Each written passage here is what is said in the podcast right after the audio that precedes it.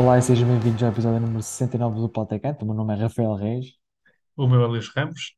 e aquela pausa que ninguém gosta, não é? A pausa das seleções, onde os campeonatos param, ah, e onde temos de ser obrigados, não é, a ver a, a seleção portuguesa a jogar ao fim de semana. Ah, uma vitória, por 4 bolas a zero, uma expressiva na Chequia, ah, mas o Luís irá falar mais, sobre isso, mais a fundo. Portanto, passo já, passo desde já a palavra.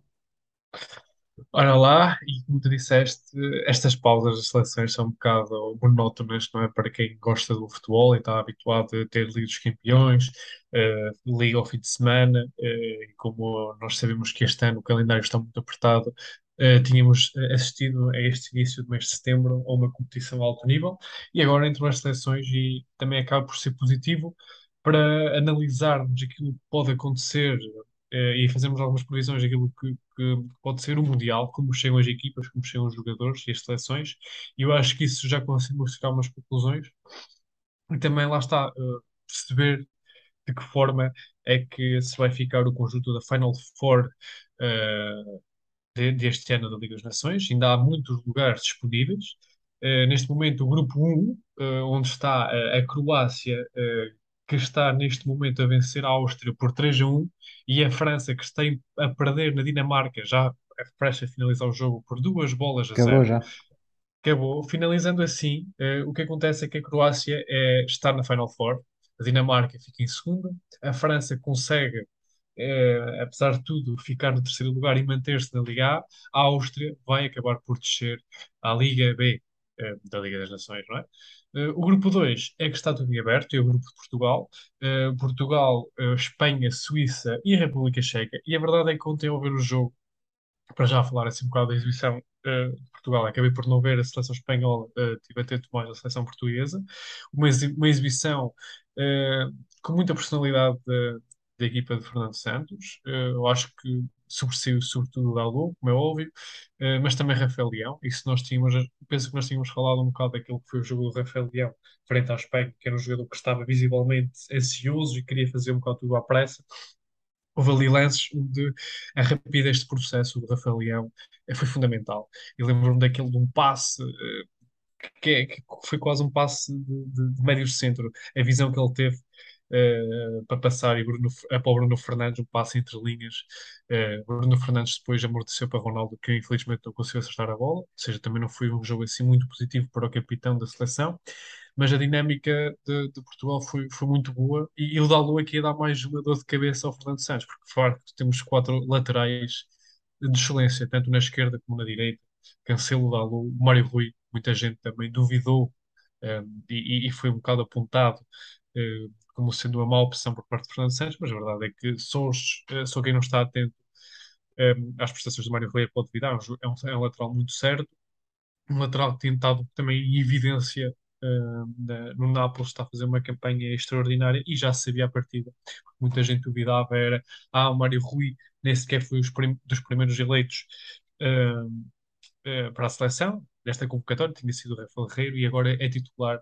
Eh, mas a verdade é que o Fernando Santos já tinha nesta ideia de dar ao Nuno Mendes apenas 90 minutos e a escolher o jogo, eu acho que fez bem a escolha contra a Espanha, eh, dando oportunidade ao outro lateral esquerdo, que podia ser o Rafa Guerreiro, que foi Mário Rui, na- no jogo contra a República Checa. E a República Checa não, era, não é uma seleção qualquer, tem muitas boas individu- individualidades, tentou, através de ataques rápidos, ferir eh, a ofensiva portuguesa, que esteve bem, tanto lá está os quatro de trás, o Rubem Dias também e o Danilo, o meio-campo também eh, muito bem entregue, e na frente o Bernardo, eh, apesar de eu gostar de preferir vê-lo eh, no meio-campo, foi muito interessante ver um, um extremo mais por dentro e o Rafael Leão a dar mais profundidade, por isso acho que foi um bom indício para a seleção portuguesa. Agora, uh, outro, outro jogo é que foi um bocado surpreendente, não é? A, Suíça a vencer em terreno espanhol, e eu não sei, lá está, agora é que, é que é a questão, porque muita gente dizia que a vitória da Suíça é boa para a seleção portuguesa, eu aqui tenho as minhas sérias dúvidas, porque agora Portugal pode, vai abordar o jogo de outra forma e nós já vimos isto, isto, antes, que é quando Portugal eh, tende a jogar por dois resultados, não é com o empate ou com uma vitória, pode aqui eh, levar a certas vulnerabilidades, porque a Espanha só tem uma missão que é vencer o jogo contra Portugal. e por isso vai ser um jogo interessante. E, e- e confesso que estou, que estou muito curioso para ver como é que vai ser a abordagem da seleção. Acho que não, acho que vai ser mais cautelosa, eh, mas também é interessante dar uma resposta frente à Espanha, sobretudo depois daqueles polémicos eh, jornais espanhóis a dizer que a capa do Jornal da Marca hoje foi ainda, ainda bem que nos falta Portugal, dando a ilusão que eh, menos mal, acho que é menos mal que falta, que falta Portugal, numa alusão a que, que a Espanha só lhe interessa vencer a Portugal. Eh, mas não, não vão ser favas contadas à Espanha. Eu acho que aqui Portugal, neste momento, tem uma clara vantagem para seguir em frente e, e, e revalidar o título que conquistou na primeira, na primeira edição da Liga das Nações. O grupo por três acaba por ser o grupo mais surpreendente, onde neste momento a Hungria parte na pole position para o último jogo para vencer eh, o grupo e seguir para, para a Final Four. Eh, joga contra a Itália e no outro jogo, eh, nos outros jogos, né, a Alemanha acaba por já não ter hipótese eh, de, de, de- de ficar em primeiro lugar. Se já não sai ali, eh, pode, pode eventualmente chegar para o segundo lugar se a Hungria ganhar a Itália. E a maior surpresa é o finalista eh, da última edição do Euro 2020, a Inglaterra, que, segundo o Transfer Market, é, é neste momento a seleção mais valiosa isso tem muito a ver, lá está, com, aquilo que nós já batemos no saída, com a valorização do- dos jogadores ingleses. Um, uma, uma seleção inglesa que vem uh, muito criticada também dentro de portas, uh, acaba uh, este grupo em último lugar e, e desce assim à Liga B da Liga das Nações. O último grupo, que também já está finalizado, os, a Holanda acabou por vencer a Bélgica por 1-0, a Polónia venceu também por 1-0 o país de Gales. A constituição final do, do grupo foi Holanda em primeiro, segue para a Final Four, a Bélgica em segundo, Polónia em terceiro e em último o país de Gales. E os países de Gales acaba por descer divisão. Neste momento, eh, já certos na Final Four, temos a Holanda e temos também eh, a Croácia. Eh, São para já os dois, os dois integrantes na, na Final Four. Falta saber do grupo 2 se é Portugal ou Espanha, ou do grupo 3 se é Hungria, Itália. Mas aqui, já temos aqui algumas algumas ilações que podemos tirar com base, com base nestas prestações, aquelas equipas que chegam verdadeiramente à frente eh, e a jogar bom futebol e aquelas que, por outro lado, ainda têm muito, eh, muito o que fazer. Eh, E neste momento, claramente, não sei a tua opinião, mas a Inglaterra parte com uma maior desilusão para o Mundial. É, é é interessante ver que hum, a Itália, não é? Os dois finalistas, a Itália não se qualifica para o Mundial, eh, e a Inglaterra acaba de descer de divisão, não é? Da, da Liga das Nações para a Liga, para, a Liga B, não é? Assim dizendo. A Hungria, por outro lado, eh, sendo claramente aqui o outsider do grupo, né, com Itália, Alemanha e Inglaterra, a Hungria faz eh, três vitórias em cinco jogos e um empate e uma derrota, que é realmente impressionante. Por exemplo, contra a Alemanha não perdeu nenhuma vez, ganhou um jogo e empatou outro. Já Inclusive, para não falar, e, e desculpa interromper, já para não falar também de uma das grandes surpresas pela negativa desta, desta legislação, a própria França, a sim, sim, vencedora do, do Campeonato do Mundo, que só consegue vencer uma vez em toda a prova, a e, um e por ponto pouco, e, exatamente, e teve um ponto de descer divisão, aquilo que demonstra que há aqui certas facilidades e vai ser, eu acho que vai ser uma, um Mundial muito, muito diferente. E, e neste momento eu acho que as equipas que estão na América do Sul, tanto o Brasil como a Argentina, acho que acabam por chegar um passo à frente de- dos, dos clubes europeus.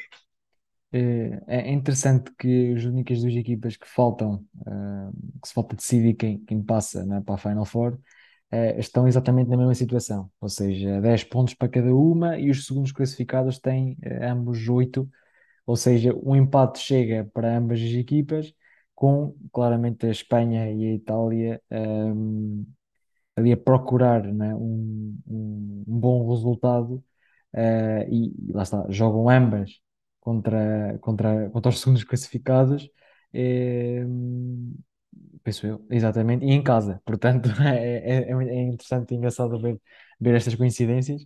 Eh, tu falaste bem da, do, do Mundial, que esse é um Mundial bastante interessante e até perspectivaste que as, que as nações da América do Sul iriam ter aqui uma pequena vantagem em relação aos europeus, porque lá está. Os colossos europeus, e falei, ainda falei na bocado eh, em relação aos, segundos, aos últimos dois finalistas do europeu, Inglaterra e Itália, não estão nada bem. Eh, mas fazendo aqui a ponte para aquilo que, que irá ser o Mundial e falando mais eh, resumidamente do grupo em que Portugal está, irei fazer aqui uma pequena análise, eh, uma pequena, muito breve, porque vivo muito pouco dos jogos que foram feitos pelas, pelas equipas que enfrentarão Portugal, e começando pela Coreia do Norte, eh, um jogo contra a Costa Rica, eh, em casa, num jogo onde jogaram alguns eh, jogadores conhecidos e onde, onde iremos, obviamente, encontrá-las no Mundial, não é? Como o, o central que está a destacar no Nápoles, não é? O Kim Min-jae, que esteve no, no Fenerbahçe aqui há uns tempos, nós já falamos disso, esteve cogitado pelo Futebol Clube do Porto, podia ter vindo para o Porto, eh, acho que trocou 4 ou 5 milhões de euros. Depois, obviamente, o capitão Son, ele que faz um golaço já a acabar o jogo, que dá o empate à Costa Rica, a Costa Rica já com menos um eh, nesse, nesse, nesse minuto. Eh, e depois também o ponta-lança do, do Wolverhampton, o Wang, eh, e também outros jogadores como o, o número 5 do meu campo, o jogador do Friburgo, o, o que também é, é, é muito interessante. Ahm, temos também o, o ponta-lança que teve no, no Bordeaux, o Uijo Wang, ahm, que agora está no Olympiacos. E- mas é uma, é uma seleção dentro, dentro das capacidades de Paulo Bento, tem sempre. Nós duvidamos sempre um bocado da qualidade de Paulo Bento, mas tem jogadores muito interessantes. Por exemplo, um que está no banco que nem sequer entrou, o Lee Kang-jin, que era um- uma das promessas e continua a ser uma das promessas do, do futebol eh, coreano, não é? Ele que, que esteve no Valência e agora está no, no Málaga, no Málaga, no Mallorca. Em, passando depois para o jogo do Ghana, se calhar foi um dos três o que teve o jogo mais, mais difícil. A Ghana foi eh, jogar contra o Brasil e perdeu por 3 bolas a zero eh, num jogo onde jogam e esta seleção da Ghana deixa-me um bocado de água na boca porque hum, muito bem que perde 3-0 e que, e que sofre uma derrota esperada contra uma equipa como o Brasil mas eh, continuam aqui eh, jogadores bases desta, desta equipa da Gana, não é? Como são os irmãos Ayew, eh, um a jogar na esquerda, já, com- já com, com 31 anos, o Jordan Ayew, ponta-lança do Crystal Palace, jogou a extremo esquerdo, e, e o médio, o André Ayew, com 32 anos, que está neste momento no, no Qatar, ele que, que irá, não, não precisa de se deslocar muito para jogar. Ehm, e depois tem, tem jogadores como o Amartey, não é? do, do, do Leicester, Uh, tem o, o Kudus, que está a fazer uma um excelente início de época ao serviço do Ajax, e depois tem, tem aqui dois jogadores, dois não, três jogadores muito interessantes que se naturalizaram há pouco tempo uh, ganeses, né, que escolheram a, a via da, da Gana para, para representar, para a seleção que irão representar, e, e- são jogadores que hum, algo interessantes, né? Um deles é um destaque constante em todos os anos da Liga Espanhola, eu falo de Iñaki Williams, acaba por, eh, por optar pela via da Gana eh, para representar a Gana. O irmão, por outro lado, representou a Espanha este fim de semana, portanto é, é, é interessante ver isso. Eh, Lamptey, o, o lateral direito, Tariq Lamptey, o lateral baixinho, em que, que Luís Freitas Lobo apelidava como o pequeno gênio, eh, porque é- realmente é muito bom, ele joga ali a, lateral, a ala, faz a ala toda, é o, o lateral do Brighton, eh, que jogou a partir do banco, assim como o Iñaki Williams, e depois também eh, o médio Mohamed Salisu, médio não defesa, Mohamed Salisu, que tem claramente qualidade para ser titular nesta equipa da Gana, e eh, é o jogador do Southampton, eh, muito, muito interessante este, este central, portanto, em- em- há aqui um jogador também que, que nós, que nós conhecemos, aliás, há dois, que é Bernardo Mensah. Não sei se lembras dele do, do tempo do Vitória Guimarães, que até depois veio para, para, para o Atlético de Madrid. E também eh, o sportinguista Isaac Fataú, o número 7 da Gana, que ele nem, que, que nem chegou a entrar ah, na partida do, contra o Brasil. Depois, e para terminar, eh, a seleção do Uruguai perdeu em casa, eh, não foi bem em casa, é é- parece como caseiro, mas foi em campo neutro que se jogou contra o Irão, curiosamente, de Taremi, ele que faz o golo. Mehdi Taremi, que tem sido muito criticado nos últimos tempos e tem sido bastante a bater, como tu estavas dizer há bocado, a bater um bocado no ceguinho, neste caso até foi, é em Mehdi Taremi, que tem estado envolvido em muitas polémicas, ele eh, a marcar um golo ele também está envolvido em polémicas dentro da seleção do, do, do Irão, ele que se rejeitava aí com o antigo treinador e agora eh, já volta a, a treinar na mesma, com agora Carlos Queiroz, ao comando da seleção do Irão. Eh, a seleção do Uruguai tem aqui nomes que toda a gente conhece, não é? Como o Renato Araújo, que sai lesionado, como o Rodrigo Bentancur, Vecino, o Fede Val- o Valverde, que está a jogar muito à bola, Darwin Núñez, Luís Soares, eh, e por aí fora, eh, de Arrascaeta, por exemplo, não é? Eh, são jogadores, e o, olha para o Ugarte, que nem sequer, que nem sequer entrou, são jogadores que toda a gente conhece e fazem parte do, do, do mundo e jogam nas melhores equipas eh, europeias ah, mas já ser muito interessante, visto que Portugal, por um lado, vence 4-0 uma República Checa, que foi um dos destaques do europeu passado, e depois estas equipas eh, não, não, não, não convencem muito, não é? Eh, claro que estamos a falar de apenas de amigáveis, estas equipas estão a fazer, estão a realizar amigáveis, ah, e no Mundial a coisa vai ser diferente, há outra pressão, há pressão também para Portugal ganhar porque é favorita do grupo, eh, e isso essas equipas não, não irão contar eh, de destacar, e, e falando aqui um bocado do jogo da seleção, que não falei muito, aliás, não, não comentei, tinhas comentado, mas eu não comentei, eh, destacar, como tu disseste bem, eh, a questão do Diogo Dalot, que é claramente segundo lateral direito, porque o João Cancelo tem que jogar, mas foi uma excelente resposta eh, de um jogador que tem estado muito bem ao serviço do Manchester United. Ehm, e, e ontem, claramente, sobressaiu-se perante toda a equipa. Destacar também o jogo do Bruno Fernandes, também foi um jogo muito positivo. E depois também Mário Rui, né? Muita gente criticou a escolha de Fernando Santos. De, de- quer dizer, criticou. Nós, nós nem falamos muito disso, falamos só da, da substituição de Rafael Guerreiro. Mas Mário Rui, muita gente até achava que ele saía lá para encher, mas é que surgiu a surpresa de Mário Rui no 11 e ele esteve muito bem, fez uma excelente assistência para Bruno Fernandes, eh, mostrou mais, mostrou mais uma vez a qualidade que tem naquele pé esquerdo, consegue desequilibrar, um cruzamento muito bom e não é por, e não é por, não é à toa, não é como, como se costuma dizer, tem estado em destaque no Nápoles. Muitos laterais são comprados ao longo dos anos para o Nápoles, mas nenhum consegue tirar o lugar de, de Mário Rui dali. Por alguma coisa será. Ehm, e depois, pronto, aquela curiosidade, aquela, aquele um bocado de gafo, não é? De Fernando Santos. Nós estamos habituados o homem, o homem a dar muitas gafes. Aquela do, do, do Jaló, não é? Que ele tira o, o Danilo por queixas físicas e mete o João Mário porque se esquece que Tiago Jaló eh, está ali, não é? Não foi bem esquecer-se, o pessoal está, o pessoal está um bocado a distorcer as coisas, mas ele estava ali para, meter o João Mário e depois o Dan- o Danilo disse estava ali com um toque, não sei o quê, e ele então tinha ali o João Mário já pronto, e foi o João Mário, mas depois lá, lá está, está a pedir desculpa ao, Tiago Jaló. Pá, eu por mim é titular, não é? Tiago Jaló já contra a Espanha, para perdoar o rapaz, era isso também. Danilo está lesionado, não, não há outro, não é? Eu, o próprio Fernando Santos por- disse que não valia a pena estar a meter mais um central, porque já tinha três, para que é que precisava no central? Agora, se calhar, eh, o Gonçalo eu acho que eu já acho que acho ele vai eu acho que ele vai acabar por chamar mais um mais um central agora com a lesão de Danilo, mas é incompreensível, claro. O Fernando Santos já nos habituou a pequenos tesouros como este. Eh, relativamente ao que tu disseste, acho que é um grupo interessante de Portugal, mas claramente Portugal é melhor. Relativamente ao Uruguai, eu acho que o Uruguai que defrontamos no Mundial, Mundial que nos eliminou, é mais, era mais forte. Este aqui acaba por ter o Araújo atrás, acaba por ter o Valverde e, na frente o Darwin eh, como, peça-chave. O Soares não sabemos bem muito bem como é que chega, não é? Eh, está a competir no, no Nacional, mas acho que também vai sair. Por isso é uma seleção que acaba por eh, ainda se estar a reinventar e, acaba- e, na minha opinião, não está tão forte como a que esteve eh, quando eliminou Portugal. E, mas contudo acaba também por ser, por ser É, é, eh, é, é a, a seguir a coisa. Portugal. É tal coisa, por Sim. exemplo, eu concordo que concordo exatamente aquilo que tu disseste.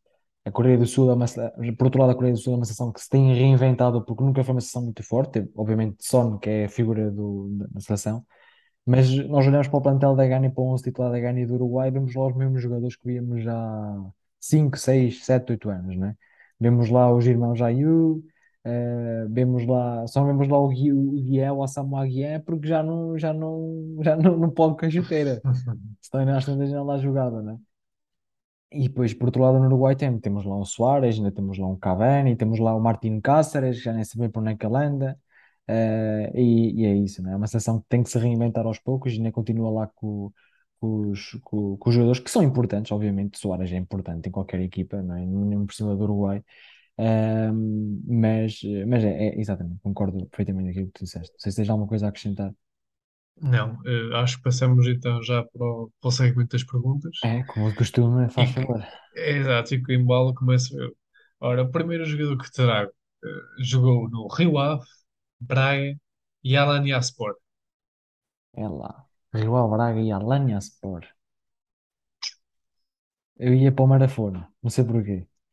Não, Sei que o- não, Marafona teve vais, no Braga, foi vais para a mal. Turquia.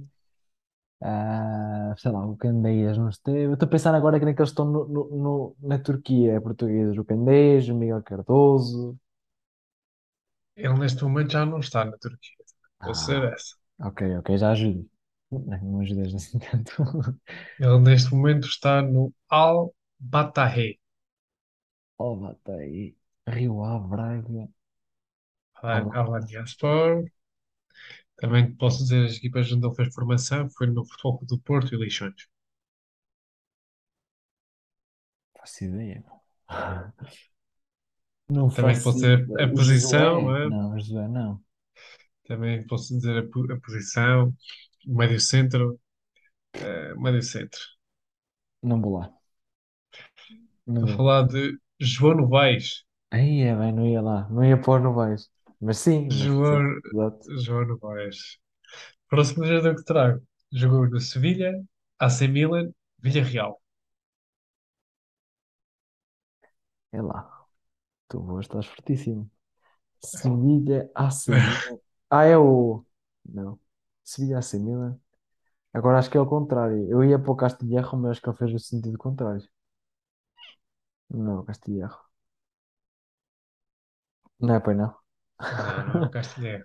Acho que o Castilherro foi para a Espanha, não sei se foi para o... Acho que é para, para o Sevilha. Foi para Eu o posso dizer, eu posso dizer estas, eh, os joga- as equipas todas que este jogador teve na Europa. Isso já te uma dica que ele é da Ah, ok, Europa. ok. Jogou no Clube Bruges, Sevilha, teve no AC Milan, foi para o Villarreal, jogou no Granada e depois voltou para Barranquilha, foi onde ele fez a formação. Jogador aqui, um colombiano. Um Diga, já colombiano. tudo. Um colombiano que esteve no Sevilha, no Milan. Ah, é o Baca, o Carlos Baca. Exatamente. Carlos Baca. Ele tem uma história interessante, não é? O Carlos Baca tem uma história muito interessante. Ele era, era pasteleiro, vivia, vivia assim, fazia, tinha um trabalho Sim. regular, não é? Eh, Acabou por chegar tarde, acabou por, exato, exato. por não ter, não ter aquela formação, veio muito tarde no futebol. O próximo jogo que eu te trago jo- jogou no Passos, Futebol Clube do Porto e Galatasaray. É, agora é o Josué. É, Agora Agora é o Josué, disse Josué, há bocado, o que digo agora. É Josué Josué. Filipe Sós Pesqueira. Exatamente. Exatamente, Josué, grande Josué. E ainda, ainda foi à seleção. Ah, pois é. Ainda foi a seleção assim como o Licá.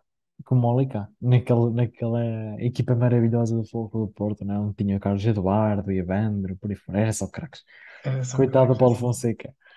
Eh, o primeiro jogador, eh, esta é fácil, eh, digo-te, Independiente, Manchester City e Barcelona. Digo-te já que ele acabou a carreira no Barça. Vou vou dizer Agüero. Agora, não quis pôr o Atlético de Madrid para dificultar um bocado a coisa. Se- Obviamente, sendo em do Independente, se fosse Atlético de Madrid, era Era mais fácil. Eh, em segundo, eh, Barça, Leipzig e Valência. São as três equipas deste menino. Ai, é, bem, é E é daqueles que. Pois, estou a imaginar. Digo-te já que este rapaz é uma máquina no FM. Epá, agora Barça, Leipzig e Leipzig Valência. e Valência. Está neste momento emprestado pelo Leipzig. ADM, não. Não. Ele que Epá, vem, ele que vem do, do Barça. Sai do Barça um bocado a mal eh, e vai para o Leipzig, visto como uma estrela, mas mal joga. E houve alguns adeptos eh, do clube catalão que até gozaram um bocado com ele. Ele que, é. por um lado, tinha, a- tinha a seleção espanhola à, à perna, mas acabou por escolher a seleção da Guiné, Guiné-Conakry. Pois não, Balde, Não. não faço ideia. Eu, eu digo que é Ilax Moriba. O Ah, o Moriba. Exatamente. O Estás a Moriba. Não era, não era daqueles que ele tinha lá na frente, mas era um jogador que tinha muita qualidade e ainda tem. Ele tem Se tinha jogado. na altura, eles tinham, lembro-me do Balde, lembro-me do Adama Traoré, exato, exato. Mas não é sempre, é um rapaz mais entre novo, tem outros. 19 anos, Moriba ainda, ainda é muito novo, ainda tem muito para dar. Tem é um bocado uma mentalidade. eh, lá está, falta, falta-lhe a, a tal cabeça, né? Como se costuma dizer, e há tantos jogadores que não a têm. Eh, ele que sai demasiado cedo e já com pinta de vedeta, eh, e acaba por agora estar eh, um bocado afastado eh, dos grandes palcos. Está no Valência, é titular, mas sempre muito problemático e não, não muito constante. Por outro lado, e por último, trago-te um jogador que esteve no, posso dizer, para-te facilitar, Sevilha, Barcelona e PSV. Sevilha, Barça e PSV. Uhum. Sevilha, Barça. Temos Dani Alves. Mas Dani Alves joga Não no foi para o. Digo-te já que este, esta a chegada de- deste rapaz para o Barcelona não foi muito bem vista. Do Sevilha. Eh, Pode ser o, um lateral, não é? É um lateral? Não, é ponta de lança. Luke de Jong. Luke de Jong. Podia ter dificultado mais. Podia ter colocado aqui que ele tinha jogado no Newcastle, no Mönchengladbach, no Twente. E não ias lá. Mas Luke de é o Luke de Jong, que obviamente a chegada dele não foi muito bem aclamada pelos adeptos de Barcelona. Foi naquela era dourada de... é? era dourada de Barcelona, não é? Que veio tudo que era holandês. eh, para a equipa hum, catalã. O que é que têm estes três jogadores em comum? Perguntas tu e muito bem. Ambos jogaram com o número 69 desta semana. Falo de um lateral esquerdo eh, internacional sub-21 espanhol e falo de Angelinho, o lateral esquerdo do Leipzig, ainda faz parte dos quadros do Leipzig, está emprestado ao Hoffenheim, eh, ele que de nome José Ángel Esmoriz Tazinde, eh, foi um jogador que se estreou na equipa do Manchester City com o número 69, daí eu ter trazido tal, tal- o tal número, ainda jogou com esse número eh, no empréstimo ao NAC Breda e também no empréstimo ao New York City Futebol Clube.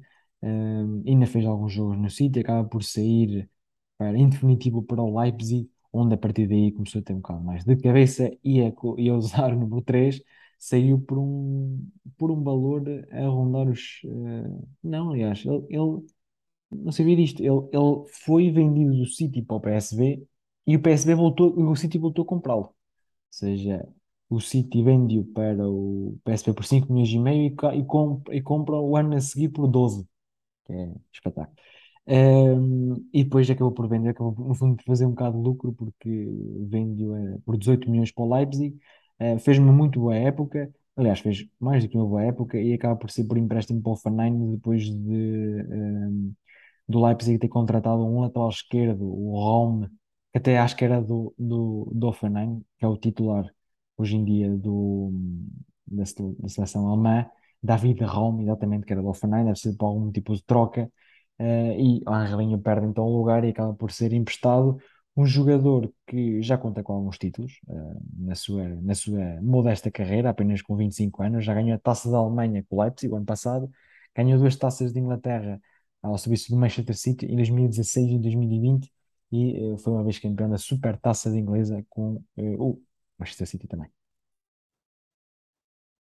Ora, hoje não foi muito, não foi muito fácil escolher o número, porque não há muitos jogadores que queiram usar o número 69, por razões óbvias, por ser um número um bocado polémico. Contudo, encontrei aqui um jogador que acabou por ser campeão do mundo pela França. Estou a falar de Vicente Lizarazu, que ganhou o Europeu com França, ganhou o Mundial, ganhou ainda uma Liga dos Campeões com o Bayern e seis títulos da Alemanha. Eh, ele que era lateral esquerdo e tem a curiosidade de ele ter escolhido o número 69 por nascer em 1969, por pesar 69 quilos e por eh, ter uma altura de 1,69. Ele que acabou a carreira em 2006, acabou a carreira no Bayern de Munique, hoje eh, é representante do clube germânico E ele que depois da carreira também tem a particularidade de ter ingressado eh, no Jiu-Jitsu, é? na, na luta livre, e eh, acabou também por se sagrar campeão europeu em 2009 em Lisboa. Ou seja, é um daqueles casos em que cara, já foste campeão do mundo em futebol, vais, metes-te num novo desporto e acabas também por ser campeão europeu nessa nova moda- modalidade. Há pessoas que, é que, eh, literalmente têm muito jeito, jeito até de mágico, podiam dar também partilhar um bocado con- connosco, não é? Eh, mas pronto, elas querem tudo para eles. E, e aqui acaba por ser uma história muito interessante de Vicente Lizarazu, que apesar de ser campeão do mundo e eh, de ser também, ter sido também importante no Bayern de Munique, é um jogador que eu particularmente não conhecia, que é estranho, não é? Normalmente Exato, um estes bocado. jogadores nós temos a memória, eh, pronto, a não ser que o Transfer Market me tenha enganado redondamente, eh, porque é a fonte, porque é um que estou a guiar. E estou aqui também a ver que ele já esteve na equipa do ano da UEFA em 2001. Eh, foi eleito melhor lateral esquerdo da Bundesliga em 2001, 2002, 2005. Teve no 11 da FIFA em 2002. Algo estranho, não é? Algo estranho se passou aqui. Pá, mundo em devo, 98 e e da Europa em 2000 pela seleção francesa. devo, devo confessar que conheço mais por causa do jiu-jitsu. Não estou a brincar, obviamente. Mas, não, por acaso não, também não. Pá, quem, quem estiver aí em casa a ouvir isto e a roer-se por não conhecermos o jogador em questão, que eu me recuso a dizer o nome também, porque até até porque não tenho, não tenho à minha frente o nome dele. Ahm, mas eh, de considerar que nós nessa altura tínhamos apenas, nessa altura em que alguém, não é, campeão do mundo, por exemplo, tínhamos eh, dois anos, Um um ano, ano, um anito. bonito.